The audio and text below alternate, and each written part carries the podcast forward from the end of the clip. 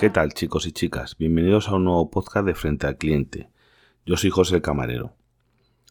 A ver, en el día de hoy os voy a mm, comentar o explicar o bueno, hacer una pequeña reflexión y luego un par de cosillas más.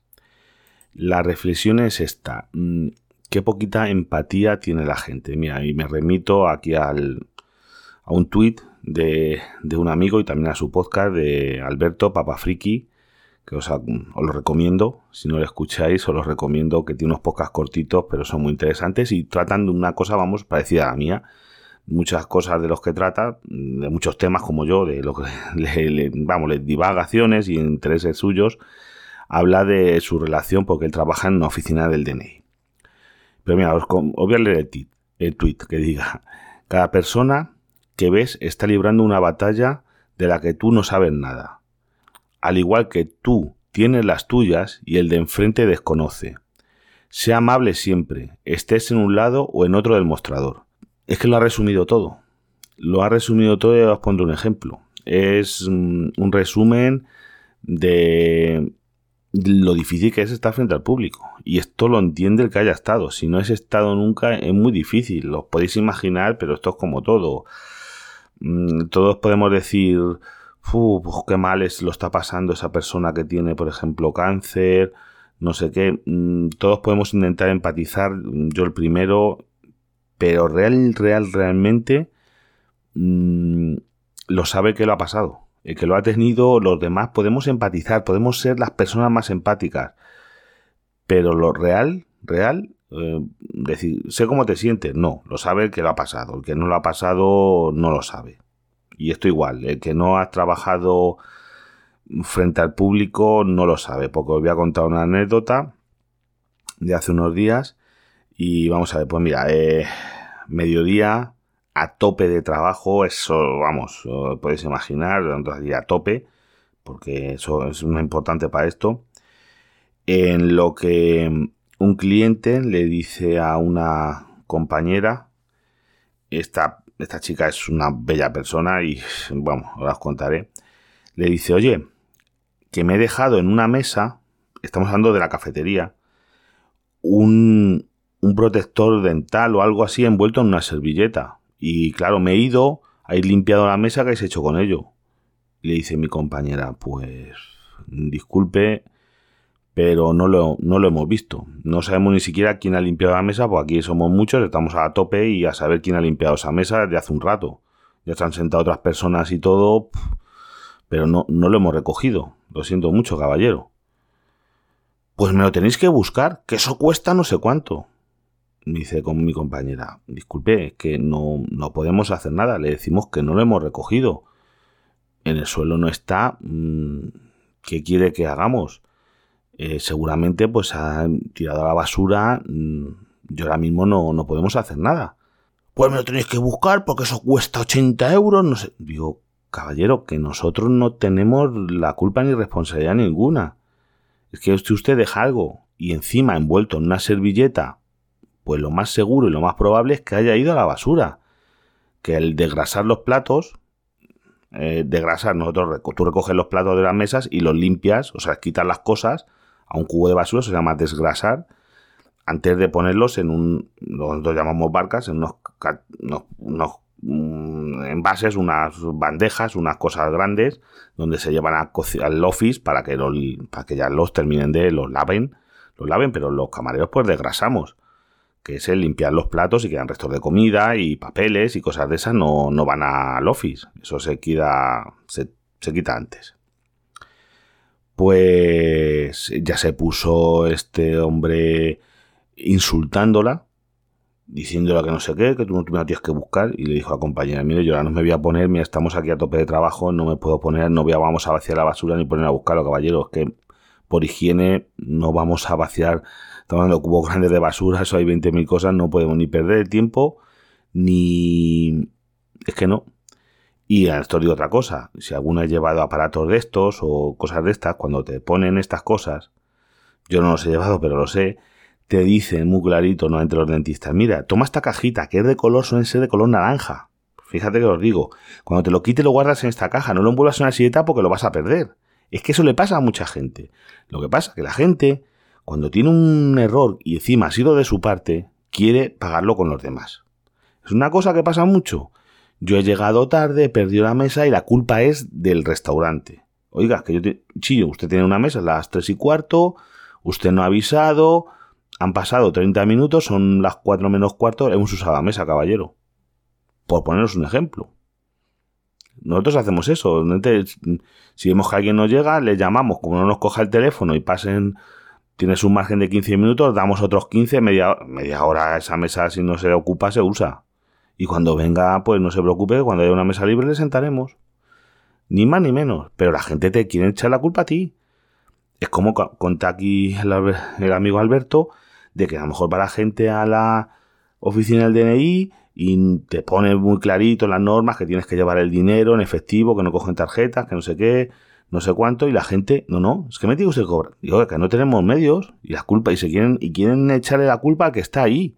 El que está ahí es un, un empleado que tiene unas normas y que tiene que cumplirlas, igual que yo tengo que cumplirlas, y yo no me puedo, bueno, ahí en ese caso, ya os digo, en el caso esto del Oriente ya tuvo que salir el gerente a hablar al caballo de mire, caballero, lo sentimos en el alma, pero es imposible. Una vez que eso ha entrado en el cura basura, una servilleta, esto, no podemos ahora mismo que hacemos le di la bolsa de basura, se la quiere llevar usted, sacamos esa bolsa, se la lleva usted y a ver qué hace con ella. Porque ahí puede haber algún trozo de un cristal roto, puede haber... Son cosas pues que no, no nos vamos, lo sentimos mucho, pero es que no somos ajenos totalmente a responsabilidades.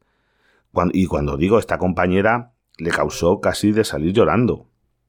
Ya te lo digo, por culpa de, de que este hombre, pues a voces, hay un espectáculo delante de la gente, episodio dantesco. Muchas veces es que me gustaría a esas personas decir, oye, ¿dónde trabaja usted? ¿Dónde trabaja usted que quiero ir yo a montarle un pollo así a ver qué tal le sienta?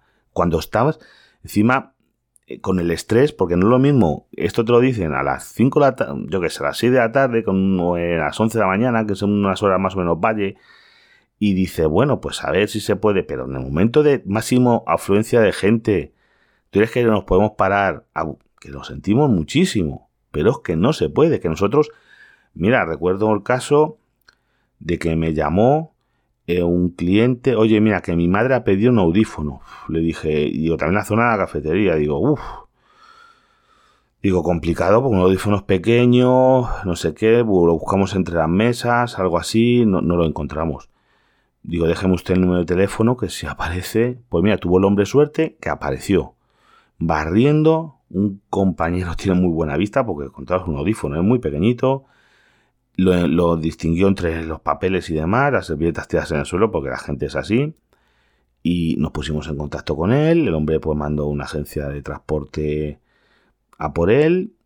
Sin problema, pues yo, nosotros encantados. Si te a hacer un servicio, te lo vamos a hacer. Pero con lo primero, otra cosa que os digo, saca más el, el perro lamiendo que mordiendo tú te vienes con buenas formas, mm, con no sé qué, y es más fácil en todos los sitios de la vida, en donde sea, con buena educación, con explicando las cosas, con amabilidad, se saca más, os lo puedo asegurar, que con malos modos. Eso siempre. Y ya a ver qué más cositas tenía para hoy. Pues lo que tengo es que os voy a comentar otra vez de la luz. Yo es que lo siento, pero vamos a ver, es que es lo que más feedback me está dando la gente, mucha gente, yo encantado de la vida, que yo sí os pueda ayudar, porque lo que sea mm, dar por saco las compañías eléctricas, vamos, yo feliz. Os cuento, vamos a ver, eh, todavía, y esto lo digo porque todavía se puede contratar la tarifa Resolocu hasta el día 15. No sé si el día 15. El día 14 seguro, porque pone hasta el día 15, no sé si el día 15 se puede o no. Lo que quiere decir que tenéis eh, jueves, viernes y el lunes. Si os queréis contratar, os tenéis que dar prisa. Ahora, la semana pasada me contactó mucha gente que era imposible contratarla ni por la web, ni por teléfono, fue una cosa loca, no podían. Em, ya sí, ya parece que ahora ya se ha pasado un poco, se les ha bajado un poco la carga de trabajo, o habrán metido más teleoperadores, no lo sé. Pero ya más o menos sí que por teléfono es lo mejor eh, os coge, cogen el teléfono y, podéis contratarlo. Luego ya os hacen una grabación de llamada, que a razón de esto os voy a decir, con otro oyente que me contactó, bueno, le contesté por una cosa y luego me preguntó él por el tema de la luz. Coge y el tema está, estuvimos hablando sobre las grabaciones de llamada. Y que, porque él tenía la luz a nombre de su mujer y claro, dice, bueno, pues yo tengo todos los datos. Mira, lo de las grabaciones de llamada es que me parece una pantomima. La grabación es para el contrato se tendrá que hacer. Está muy bien, te, lean el contrato, te den todos los, los datos, que eso está perfecto. Eso está muy bien. Pero vamos a ver, yo sabéis, que lo sabéis porque si me escucháis, he escuchado podcast anteriores que yo me he hecho pasar por compañeros de trabajo que el hombre no se enteraba para hacerle el contrato y lo he hecho yo, porque tenéis ahí la grabación. Le he hecho el contrato a mi suegro. Igual mi suegro se va a enterar de... No, se lo he hecho yo me he hecho pasar por él. todavía el problema que tengo es que no sé poner voz de mujer bien, pero me toca hacer con alguna aplicación que te modifique la voz y parezca una mujer. Esto estoy en ello todavía. La cosa está, ¿qué garantía jurídica da eso? Para empezar, por ejemplo, en Francia tienes que tú puedes grabar las llamadas. Aquí en España también se pueden grabar las llamadas, que yo siempre las grabo, ya lo decís, siempre y cuando, lo sé, os lo digo porque tengo un curso de protección de datos, siempre y cuando tú seas un participante en la llamada, siempre que tengas un fin legítimo, por ejemplo, como el caso este, igual que ellos te graban la llamada, la puedes grabar tú.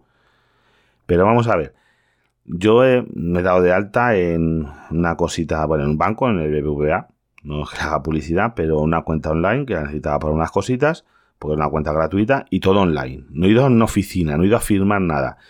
Pero ves, por ejemplo, ahí, hombre, es un banco y creo que tiene una seguridad de más, pero tú te hacen una especie de una videollamada con tu carnet delante, enseña el carnet, enseña, hace una, te hace una grabación de yo soy, cómo te llamas, no sé qué, por lo menos con el DNI, foto por delante, por atrás, con los datos, para que te vean. Hombre, ahí veo yo una poquito, es como una grabación, pero es una videollamada y ven que eres tú. Pero es que si no, en lo de la luz, ¿qué es que os diga? O en otras cuantas cosas que se contratan. Igual que, claro, y yo por una cosa de bien, pero alguien que tenga vuestros datos, imagínate que yo tengo tus datos de cuenta y de todo, y te cambio, en vez de la tarifa más barata, le te cambio la tarifa más cara. Te hago una faena de tres para de narices. Luego di que no has sido tú. Que sí, que puedan decir, no, no, pues esta grabación. Bueno, tendrás que, pero ya tienes que mover cielo y tierra. Pues bueno, simplemente a esto os quedan esos días. Eh, he grabado un podcast con un compi que seguramente para la semana que viene lo tendréis. Es un más largo, con muchas anécdotas, muchas cositas de hostelería que yo creo que os va a gustar, que lo estamos editando. Y por último, os quería comentar que ya me ha salido publicidad en Telegram. No es invasiva, es en un grupo que hay muchísima gente, que es como yo creo que iba a salir en los grupos de muchos que tienen más de, yo que sé, mejor mil o no sé, no, hablo de cabeza, no sé de cuántos participantes, más sería una publicidad, no es muy invasiva, es un pequeño banner, ya veremos cómo evoluciona, pero yo entiendo que esta gente se tiene que ganar la vida con algo, porque claro, si tienes una aplicación y prefieren la publicidad a que vendan tus datos. A lo mejor tienen la publicidad y venden tus datos, pero bueno, de momento yo soy muy fan de Telegram porque me funciona muy bien y me parece muy cómodo para comunicarme y bastante privado me gusta bastante más que WhatsApp. Pues sobre todo porque no das el número de teléfono y esas cositas. Pero bueno, pues nada más, hasta el próximo podcast.